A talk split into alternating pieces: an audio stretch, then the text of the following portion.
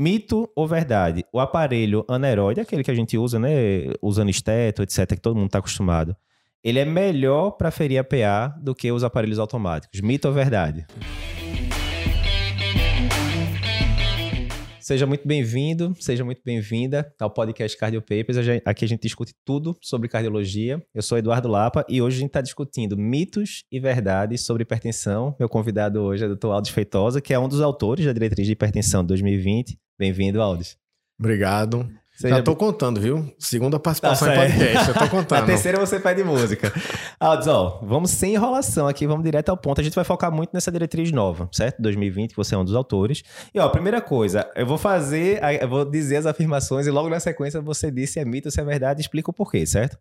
É, diagnóstico de pré-hipertensão mudou os critérios agora nessa última diretriz de 2020. Mito ou verdade? Verdade. Como é que ficou aí? Explica pro pessoal. Não, e é suspeito dizer, mas ficou muito melhor. certo, mas, diz aí. Então, porque antes a, a, a, o pré-hipertenso tinha uma faixa muito grande. Muito ampla, certo. Era muito ampla e quando você separava, terminava assim, o risco cardiovascular não era o mesmo para o início do pré-hipertenso ou para o final do pré-hipertenso. De forma bem sucinta, entre 120 80, por 80 e 140 por 90 era pré-hipertenso, né? Caía todo Exatamente. mundo na mesma história. E né? veja, o 120 com 139 não é o mesmo doente. É isso, é não, isso. É? não é o mesmo doente. Lógico. Inclusive para diagnóstico como para prognóstico. Perfeito. Né? Então era uma, um, uma, uma faixa, faixa, muito, ampla, muito, né? ampla, muito ampla. E agora, e, como é que ficou? Então, pra, acho que até para a gente aprender e decorar, vamos dizer assim, pra, até para as provas, tudo, Perfeito. é só lembrar da europeia. Ficou muito semelhante com a europeia, uhum. só muda a nomenclatura. Certo. certo. A da brasileira ficou muito, ficou os mesmos valores da europeia, uhum. só que lá eles usam normal e normal alta. Certo. É estranho dizer assim, ó, você é um normal alto. É estranho, né? né? Então a gente pegou o nosso pré-hipertenso uhum. e para memorizar o que é o normal alto na diretriz europeia é o nosso pré-hipertenso. Perfeito.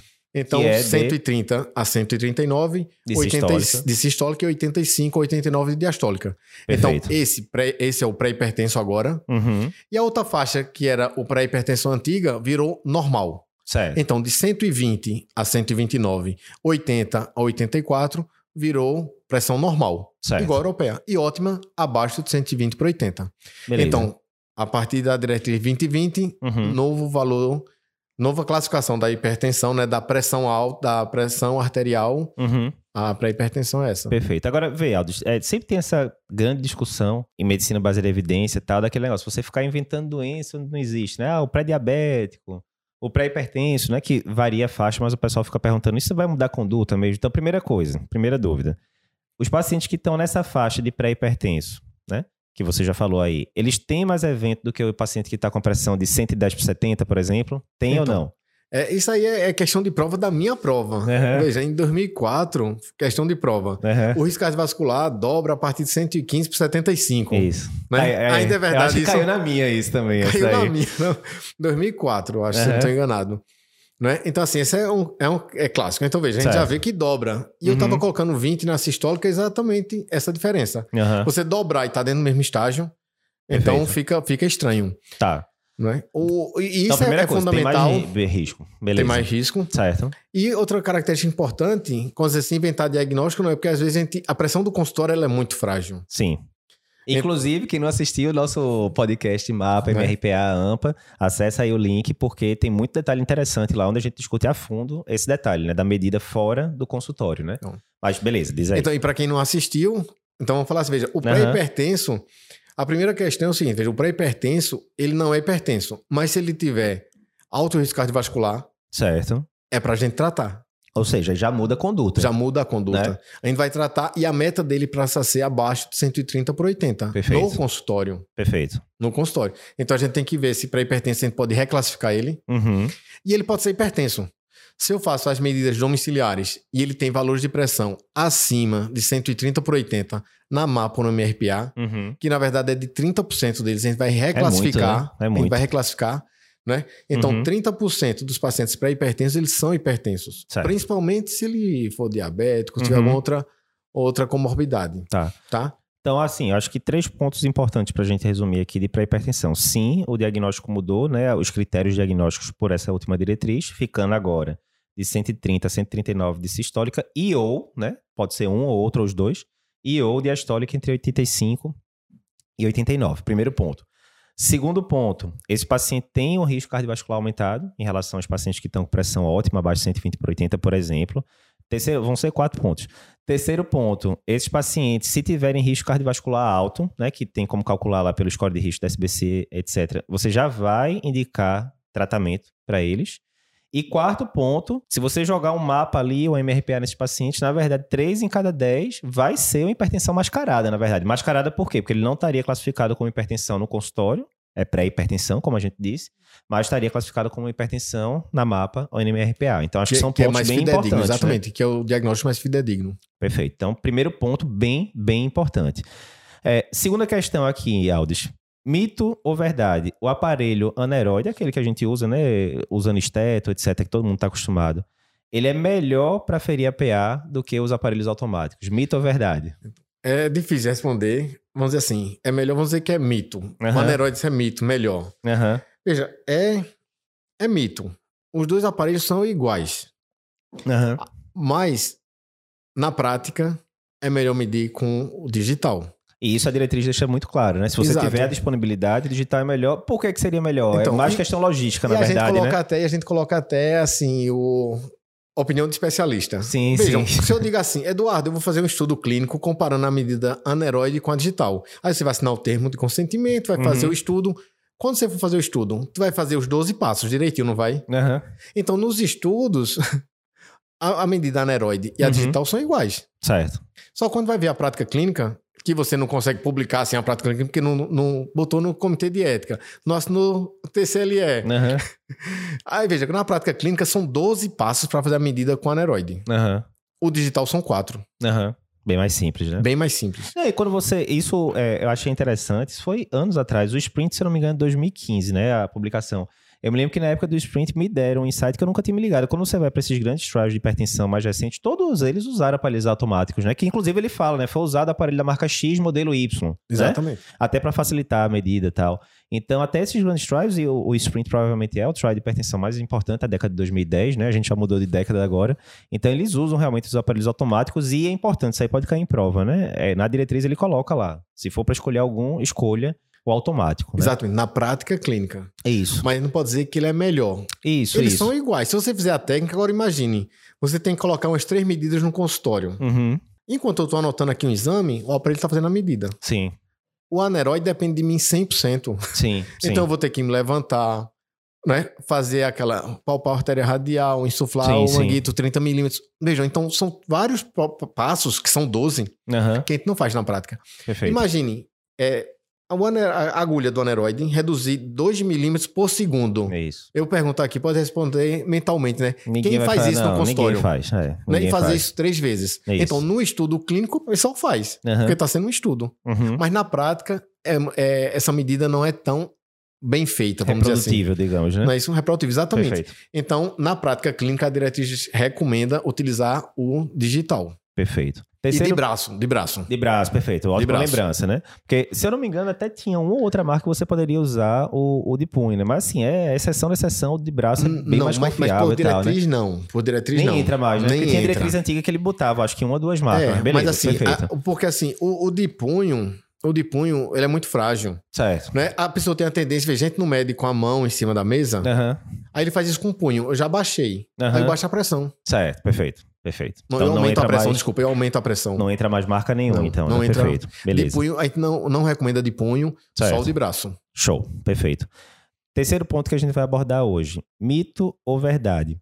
Beta-bloqueador não é mais medicação de primeira linha para tratar hipertensão. Verdade, né? Não é a medicação de primeira linha de escolha. Isso daí, porque na época, né? Aí entregando um pouquinho a ideia aqui, Alto chegou a ser meu professor, né? Na, na, época do quinto período da faculdade. Eu me lembro que na época que eu era estudante, tinha diretriz que botava, eram as cinco medicações, as cinco classes de medicações de primeira escolha, né? Aí entrava as que estão, hoje em dia, IECA, BRA, diurético tiazídico, e antagonista canal de cálcio, tipo nodipina, etc. E entrava beta-block também, né? Tem aquele método mnemônico que era o ABCD. E o B era de beta-bloqueador. Ah, boa. boa. Lembra? Agora virou o ACD. gosta. Lembra Isso. o ACD agora. Uhum. Tirou o B. É, então, Vealdos, uma coisa que a gente fala, quando a gente está tratando é, hipertensão, o objetivo da gente não é baixar a pressão, é baixar desfecho cardiovascular, né? Principalmente AVC, né? Mas também insuficiência cardíaca e tal. Então, isso a gente tem pelo menos um post colocado no, no site que o beta-block ele até baixa a pressão, mas ele não consegue diminuir na mesma proporção os eventos, principalmente AVC. E em e... idosos, né? E em idosos isso, principalmente. Isso. E ainda tem coisa também mostrando que ele diminui a pressão, que a gente mede, né, periférica, mas quando você vai medir a pressão central também não é tão eficaz em baixar essa pressão, né?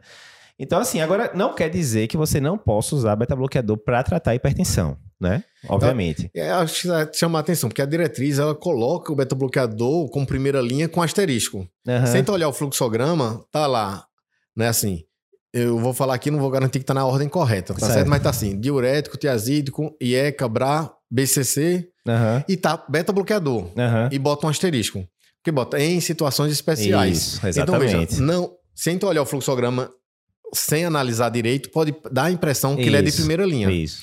Mas não é por isso, que eles botam condições especiais. Então, hipertiroidismo, coronariopatia, coronariopatia o paciente muito sintomático. E seco fracionação né? reduzida, né? Que os trabalhos mostram diferença Exatamente. de mortalidade Mas sempre pensa no hipertenso né? não complicado. Exato. Não complicado. Exato. Não é a droga de primeira escolha. E vez por outra a gente vê, né? Tá lá no hospital universitário, chega lá seu José usando atenolol. Somente. Sozinho, né? Não tenta ter evidência. Inclusive, eu acho que a diretriz americana, inclusive, que fala que tem estudo meta-análise, se eu não me engano, mostrando até pior desfecho com a tenolol especificamente, que é o que a gente mais prescreve no SUS, né? Exato. né? Pela, pela é disponibilidade. É né? mais no Exatamente. SUS. Exatamente. Então, acho que é bem importante a gente lembrar isso. De forma geral, você não vai usar beta-bloqueador, né? Para o paciente hipertenso, principalmente em monoterapia, mas você pode usar se ele tiver indicações específicas e tem a questão da hipertensão resistente, né? Quando você está ali, quarta droga, costuma ser beta-block, mas quinta droga, Aí tudo bem, você já discute também a possibilidade de beta-bloqueador, além de outras, então, né? Enfim. Você, então, quarta droga entra como a espirolactona. Isso, quarta droga, espirono. Sim. E quinta então, droga, né, poderia entrar o beta-bloqueador. Então, esse daí também é, um, é, um, é uma verdade, né? Não entra mais como primeira escolha. Outro ponto aqui, Aldis. Mito ou verdade? Valores de pressão maior ou igual a 130 de sistólica e ou maior ou igual a 80 de diastólica são considerados critérios de hipertensão atualmente. Mito ou verdade? Vai botar depende. depende de onde de... mediu a pressão. Depende, né? Depende de onde mediu. Se foi no consultório ou em casa ou se foi no Brasil ou nos Estados Unidos. Perfeito. Explica aí essa história, Brasil e Estados Unidos, para começar. Vamos falar então de consultório. Né? Certo. Né? Então, no consultório, a, a pressão para diagnóstico no Brasil é a partir de 140 por 90. Brasil e Europa.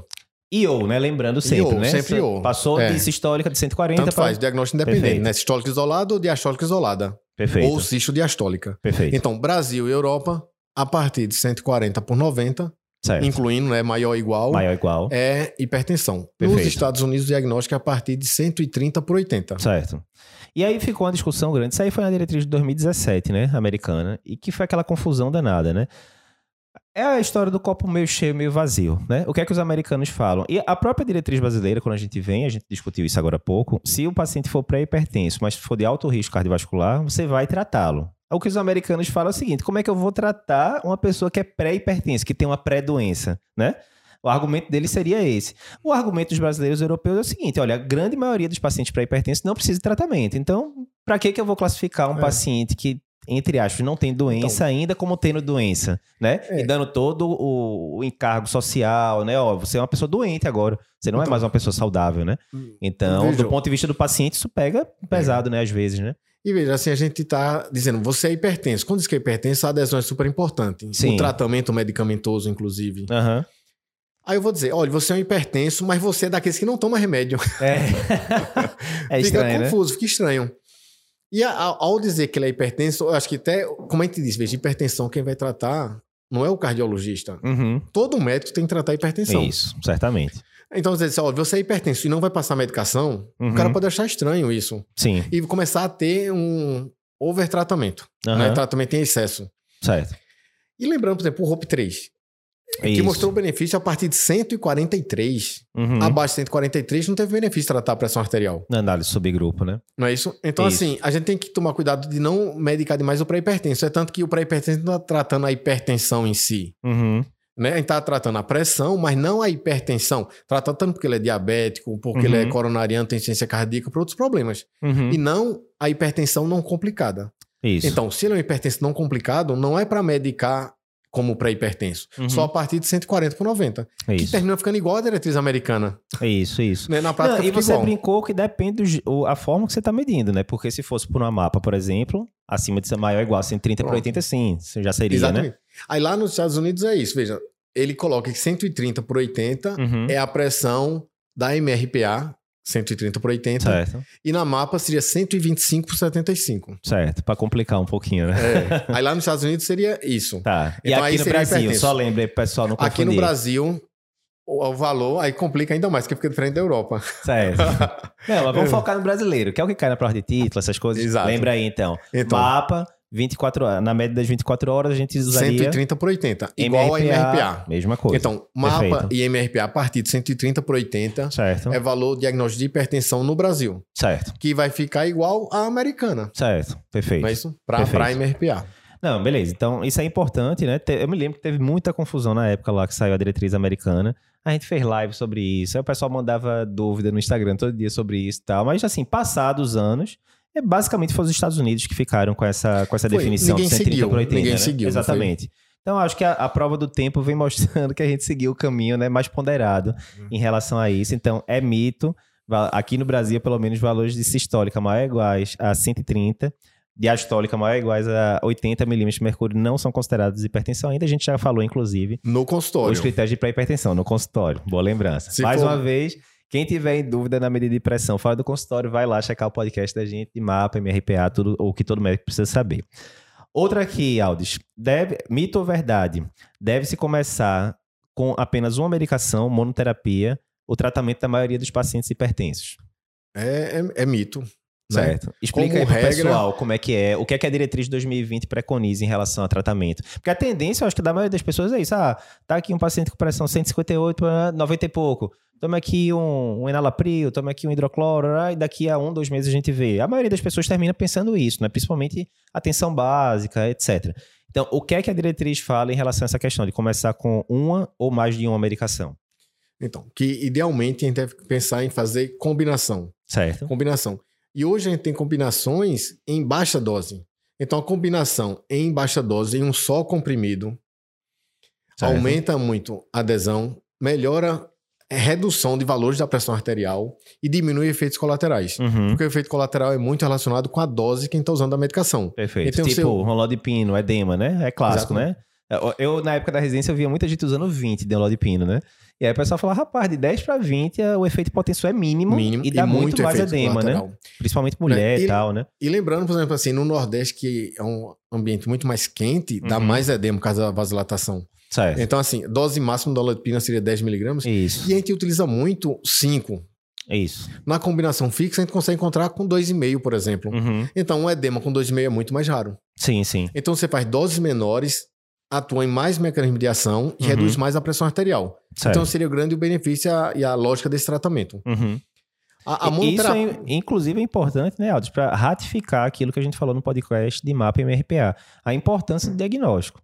Porque às vezes você pegou ali uma pressão perdida no consultório de 142 por 80, que você nem repetiu, né? Deveria repetir duas vezes no consultório, ter três medidas e tal, para ir para outras consultas, aquela coisa. Você fez nada disso. Pegou só 142 por 80, vai prescrever medicação para o paciente, ele vai prescrever duas medicações. Aí volta o paciente sincopando na outra consulta, dizendo esse médico é péssimo, eu não sentia é. nada, não sei o quê, e agora eu tô aqui desmaiando e tal. Então isso é bem importante, né? É. Mas não quer dizer que você não vá passar monoterapia, né? Nunca.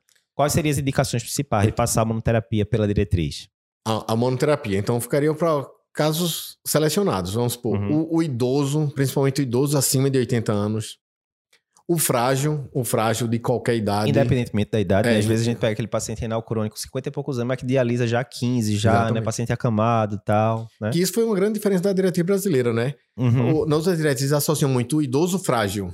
Sim. Né? A gente utiliza hoje a definição do idoso acima de 80 anos uhum. e o frágil de qualquer idade. Isso, isso. Perfeito. Né? Perfeito. E o outro seria o paciente pré-hipertenso de alto risco cardiovascular. Porque a maioria dos pré-hipertensos não, vai ser não vão ser tratados, vão mas se for de alto risco a gente vai tratar. Vai tratar. Contudo, se já está ali, né? Não Quase... precisa reduzir tantos milímetros. Exato. Né? Você não precisa reduzir tantos um milímetros. Um totozinho ali já, já, resolve, já resolve, né? Teoricamente. Né? Né? Então a gente fica com essa, é, esses, essas indicações e se você olhar a diretriz também, ele tem um pontilhado, uhum. dizendo que mesmo esses pacientes, você vai poder fazer a combinação dupla. Então, como eu disse para vocês, a combinação dupla, você tem alguns que são meia doses. Uhum. E essa meia dose é, tem um efeito da, da tipo da dose inteira da monoterapia. Então, hoje você consegue fazer combinação uhum. para ter menos efeito colateral e, e tem uma potência semelhante à monoterapia. É, isso é uma coisa que vem evoluindo muito, né? Inclusive é a base do polipil, né? Que o pessoal fala, ah, combina uma estatina com aspirina com dois antipertensivos, aí tem um bocado de trabalho e tal, porque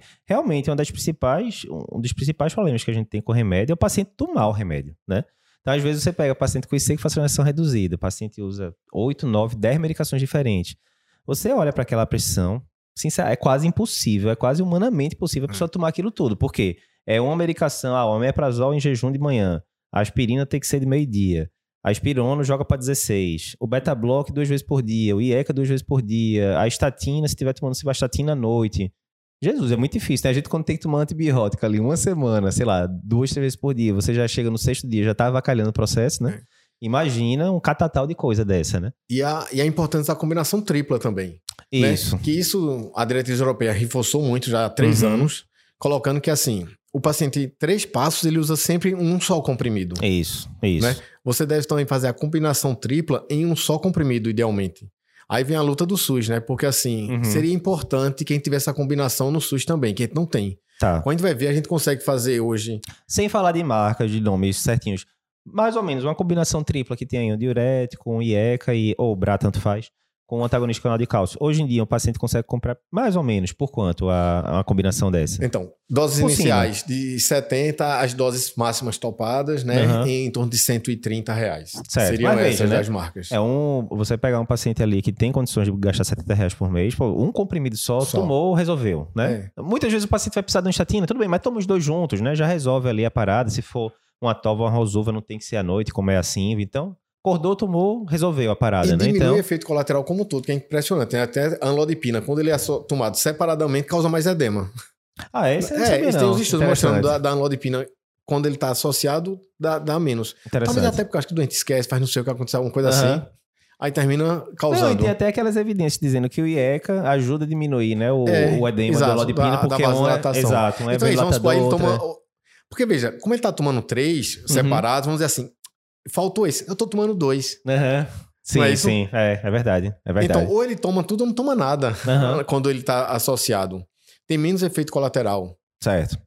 E assim, eu tava e assim... isso é engraçado porque quando a gente fica com aquela, aquele mantra da IC com fração de ação reduzida, né? Não, tem que chegar no talo de todas as medicações. Tem que chegar no talo do IECA, tem que chegar no talo do beta-block, tem que chegar no talo da espirona, tá? Sendo que são doenças diferentes, né? É. Então, é isso que você tá dizendo. Às vezes você chegar no talo em duas medicações, não, você chegando em dose intermediária de três, já resolve a parada é. no comprimido só e pronto, o, né? Hoje, com esse tipo de combinação, eu tenho feito exatamente o contrário. Eu uhum. tenho tentado utilizar doses menores de isso. três fármacos. Isso, isso, isso. Sabe? Potencializa muito efeito cinético, o efeito. Né? É, potencializa muito o efeito e reduz muito o efeito colateral. É. Então, assim, eu acho que é uma tendência vai ser, vai ser essa. E assim, eu estava hoje, essa semana, atendendo o Procap. Uhum. Quando eu fiz a receita, até, até eu postei assim: a gente precisa, precisa melhorar a medicação do SUS. É. Eu Verdade. trocaria oito, oito comprimidos por uhum. um só. Sim. Sim. Não, essa é exatamente a lógica da polipio, né? Tomar exatamente. É. Eu, eu brinco assim, ele troca uma refeição, né? Quando ele encher assim a mão, ele não é vai complicado. querer mais fazer a refeição. Não, e se você botar, como eu falei, horários diferentes e tal, é muito difícil, a pessoa tem que botar um 300 alarmes ali no celular para lembrar isso tudo, né? É. Então facilita muito. E realmente a diretriz europeia ela bate muito nisso, inclusive com as, as figurinhas, né, do comprimido e um tal, comprimido né? Só. Então assim, o, o, paciente só passaria a tomar dois comprimidos quando ele fosse para a espirulactona. Não é uhum. como, como, a quarta isso, droga. Isso, isso. Mas aí também já é hipertensão, né? Resistente, já como não é, é o diz? caso do dia a dia. 90%, né? uhum. 90% trata com até três comprimidos. Ou com até três drogas. Certo, certo. Falando, isso, tá? isso. É assim, então 90% poderia ser tratado com só comprimido. Tá. Então, só para organizar aqui o pensamento pessoal. Você pegou um paciente hipertenso, pode ser a pessoa na OBS, zona, não estamos falando de card, não, estamos falando de qualquer médico. Pegou um paciente hipertenso que de fato tem o diagnóstico de hipertensão, você não está com dúvida mais disso, né? Você já fez a investigação toda direitinho, bateu o martelo. A regra é você começar a duoterapia, idealmente com um comprimido só, mas aí tem toda essa questão do custo e é. tal. Mas beleza, o ideal seria isso. Dessas medicações, a duoterapia com o quê, Eduardo? Aí, mais uma vez, as medicações que são de, de primeira escolha, né? IECA, BRA é, tiazídico e antagonista canal de cálcio, estilo lodipina e, e sucedâneos, né? Desses quatro aqui, é importante dizer que as diretrizes de hipertensão não colocam diferença entre IEC e BRA, né? Diferentemente de coronariopatia crônica, diferentemente de IC fracionação reduzida, que o IECA ganha evidência maior do que o BRA, aqui meio que tanto faz, né? Pelas diretrizes de hipertensão da SBC. E aí, tranquilo, aí você vai fazer essas combinações, né? Diz aí, em relação à combinação, é, o que é que costuma funcionar bem. Eu já vou adiantar o que não funciona bem, que é juntar IEC e BRA, né? Esse daí é classe então, 3 pela diretriz, você não deve fazer. Então, exatamente. Aumenta era, muito o risco de hipercalemia, né? Era o que eu ia dizer. Então, é, é má prática, é uhum. má prática. Então, para hipertensão, uhum. né? Depois você pergunta para o Luizinho sobre doença renal. Certo. Não, mas mesmo renal, a gente perguntou isso no podcast. Ah, mesmo, aí? você só usa em casos refratários, aquelas síndromes nefróticas que você não está conseguindo controlar a proteinúria de jeito nenhum. É, é exceção da exceção. Não é isso? Isso. Né? Então, assim, veja, para hipertensão é má prática. Isso. Não tem nenhuma indicação para hipertensão utilizar IECBRA. Pelo contrário, não é ter indicação, é contraindicado. É contraindicado, é classe 3. É, exatamente. A, única a associação... bronca maior, hipercalemia, né? Que aí Sim. junta duas drogas hipercalêmicas, né? Então, complicado, né? né? Beleza. Né? Então, assim, é contraindicado. Então a gente não pode utilizar, e tanto que eu, assim, tem alguns algoritmos de tratamento que junta já e BRA como se fosse uma classe só. Vamos pensar isso, assim. Isso. Inibidor do sistema renina angiotensina. Isso, perfeito. Né? E BRA funcionaria como inibidor do sistema renina angiotensina. Perfeito. Aí você vai ter mais duas outras classes para colocar. O uhum. BCC, bloqueador do canal de cálcio, e o diurético uhum. tiazídico. Perfeito. Então, esse é o trio de ouro, que a gente certo. chama, trio de ouro. Né? A, habitualmente a gente começa com IEC BRA, uhum. Aí separaria BCC e, e diurético azídico. Na prática clínica, como é que uhum. eu tenho feito? De maneira geral, eu tento fazer BCC. Uhum. Melhor tolerado, metabolicamente mais neutro. E tem, tem mais, estudo, melhores desfechos, não, melhores desfechos. Mas tem um estudo da New England, inclusive, que mostrava que a combinação com antagonista canal de cálcio era melhor do que... né, por exemplo. Isso, é. Acho que era o Accomplish mesmo. É Exatamente. É então, Perfeito. eu tenho uma tendência. Aí o diurético não vai para ninguém, pronto. Eu tenho uhum. algumas indicações para o diurético. Uhum. É, Veja, muito, muita mulher quer tomar diurético. Uhum. Ela diz, ó, oh, eu faço muito edema, eu faço... Certo, já dá aquela geral ali, né? Não tal. é isso? Uhum. Aí ela já faz aquele edemazinho. Se eu botar um lodipina que aumente o edema dela, é. ela já abandona o tratamento. E que é mais comum em mulher, né? O edema do, do lodipina, né? Não é? Periférico. Então, assim, mulher que refere TPM, não sei o quê, uhum. que naquele período faz edema. Atenção hídrica. Né? E o outro é o obeso. Uhum. Né? Veja, o obeso, normalmente ele se alimenta mal. Ao se alimentar mal, ele come mais sal. Uhum né? Então, assim, o, o, o obeso também tem uma característica, às vezes, reter muito líquido também. Uhum. Então, assim, seria o obeso e mulher que refere muito edema. Uhum. Tirando as indicações clássicas pro diurético, né? Então... É, o pessoal às vezes fica perguntando, ah, mas diurético não pode dar hipertrigliceridemia, hiperglicemia. O que a gente sempre fala é que essas doses que a gente usa, 12,5, 25 de hidrocloro, é. clortalidona, não costuma. É porque antigamente, década de 70, o pessoal usava doses cavalares, né? De, é, 100 miligramas. Era dose cavalar, que é a dose que o pessoal da nefro usa vez por outra para resistência diurético, né? Faz 50 uhum. 12 em 12 de hidrocloro. Mas não é a regra regra da gente na Exato. cardio, né? É. Então é importante. Então, assim, voltando. Paciente hipertenso, é, diagnosticado recentemente, geralmente dou terapia, combinação disso que a gente falou.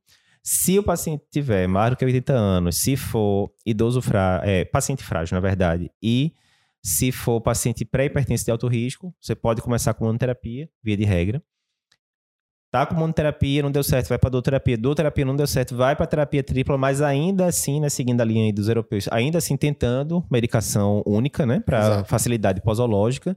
Não deu certo, você já está frente à hipertensão resistente, aí já teria que estar tá com as doses, né, realmente otimizadas, né, tudo direitinho. Você está frente à hipertensão resistente, a gente pode fazer uma live depois também, um podcast só sobre hipertensão resistente, tem muita coisa para discutir. Aí André vai estar tá aqui, hoje ele não está, porque ele está em São Paulo em viagem.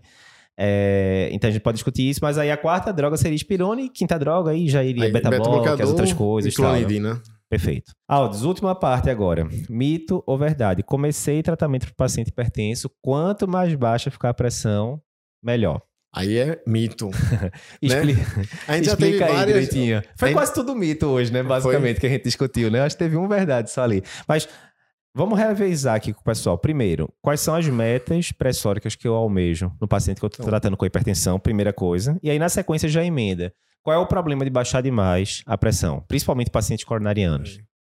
A, a, a, gente teve algumas frases assim de efeito, que uhum. foram virando mito, que era assim: quanto mais rápido, melhor. Certo. Teve diretriz que falava assim: depois, quanto mais baixo, melhor. Uhum. Né? E hoje a gente diz que é tudo é o bom senso, né? O meio termo. Meio termo. Né? Eu acho que na, como na vida, né? É. Na vida, assim. Caminho do meio budista, né? Não, não, não é? Evite os extremos. Evite tal. os extremos. Então vejam. a pressão alta é ruim, a pressão muito baixa também é ruem. Uhum. Então, veja, quando a gente está falando de meta, a gente está falando de pessoas que estão usando remédio para a pressão. Perfeito.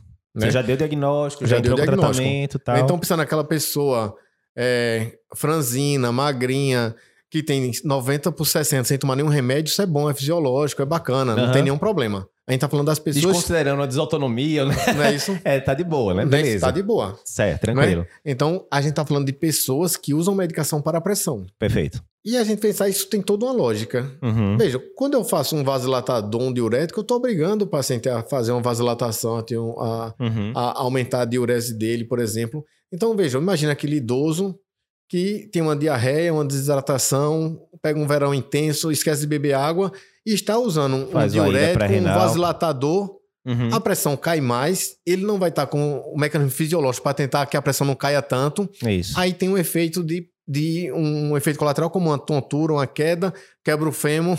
Sim. Né? Então dúvida. são esses pacientes que têm a curva em J. Então uhum. o ponto é esse. A curva em J acho que entra nesse perfil de paciente. Explica o conceito de curva em J, porque a gente tem muito estudante né? escutando, né? Diz aí como é, é que, é. A, a, curva em J é assim, a, a, a, mortalidade da hipertensão é assim, quanto mais alta a pressão, maior a mortalidade. Certo. Pronto, não tem muita dúvida. O cara com 200 se histórica é cronicamente então, vai ter uma mortalidade isso. A curva maior. em J, é lembrando a letra da, do U uhum. ou do uhum. J, mostrando o quê? Que a mortalidade aumenta com o aumento da pressão, certo. mas também aumenta se eu baixar demais a pressão. Certo. Então, isso seria a imagem do J ou do U. Uhum. Tem gente que chama também curva em U ou curva certo. em J. E a lógica seria essa, se a gente for pensar, por exemplo, fisiologia coronariana. A pressão de perfusão coronariana é a pressão do sangue que está entrando, que é a diastólica, basicamente, né? Lembrando que a perfusão coronariana é basicamente durante a diástole e da pressão que está saindo, que é a pressão ali do seu coronário, no ato direito, né? Que seria a pressão do ato direito. Então, digamos, a pressão é, diastólica de 80 e a pressão do ato direito está de, de 5. Ou seja, 80 menos 5, 75 de pressão de perfusão coronariana. Se você baixar essa diastólica para 50, Saiu de 75 para 45 a pressão de perfusão coronariana. Então, isso pode deflagrar angina e tal. Teria risco maior de AVC também, isquêmico, em teoria, também. né? Se você baixar demais, né? Então, o doente renal isso. crônico mais grave também. Pode piorar mais função renal também. É. Perfeito. E além dos sintomas de síncope, é, lipotímia, etc, né?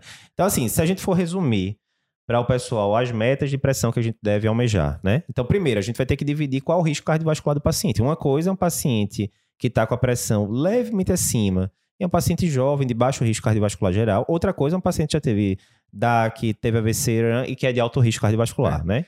Acho que a diretriz ela foi muito feliz, porque ela simplificou muito, né? Uhum. Assim. Então, veja, no paciente não complicado, a meta é abaixo de 140 por 90. Perfeito. Agora, o doente que tem um risco cardiovascular elevado, uhum. a meta seria abaixo de 130 por 80. Certo. Mas ele bota uma observação, mas uhum. não inferior a 120 por 70. Perfeito. Tá? Perfeito. Então é isso, é uma faixa.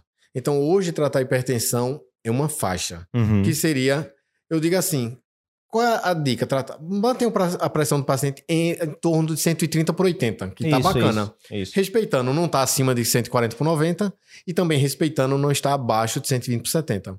Perfeito. Tá? Agora veja, se o paciente é jovem, ijo, tudinho, as pessoas mais tolerantes à pressão baixa. Lógico né? É muito dificilmente ele vai ter algum problema com pressão um pouco mais baixa, uhum. né? Então assim, agora se o paciente realmente é um coronariano, um idoso, uhum. tenha cuidado com hipotensão. Perfeito. E isso, as medidas domiciliares vão ajudar muito. Isso. Né? Eu costumo dizer assim, é um termo que eu uso, se Deus quiser eu vou publicar isso, que vai ser assim, eu chamo de hipertensão leviana. Uhum. Em homenagem ao nosso conterrâneo Reginaldo Rossi, o que é hipertensão leviana? É, é aquela que você não consegue interpretar ela direito. O que eu notei já nos nossos dados é o seguinte, veja, quem tem aquela pressão de 130 por 80, 135 por 85, uhum. 40% está controlado. Uhum. Mas 30% é mascarado, está com pressão alta fora uhum. do consultório, e 30% está com pressão abaixo de 120 por 70. Certo. Então, assim, esse paciente que está bem medicado... muito, né? O... né?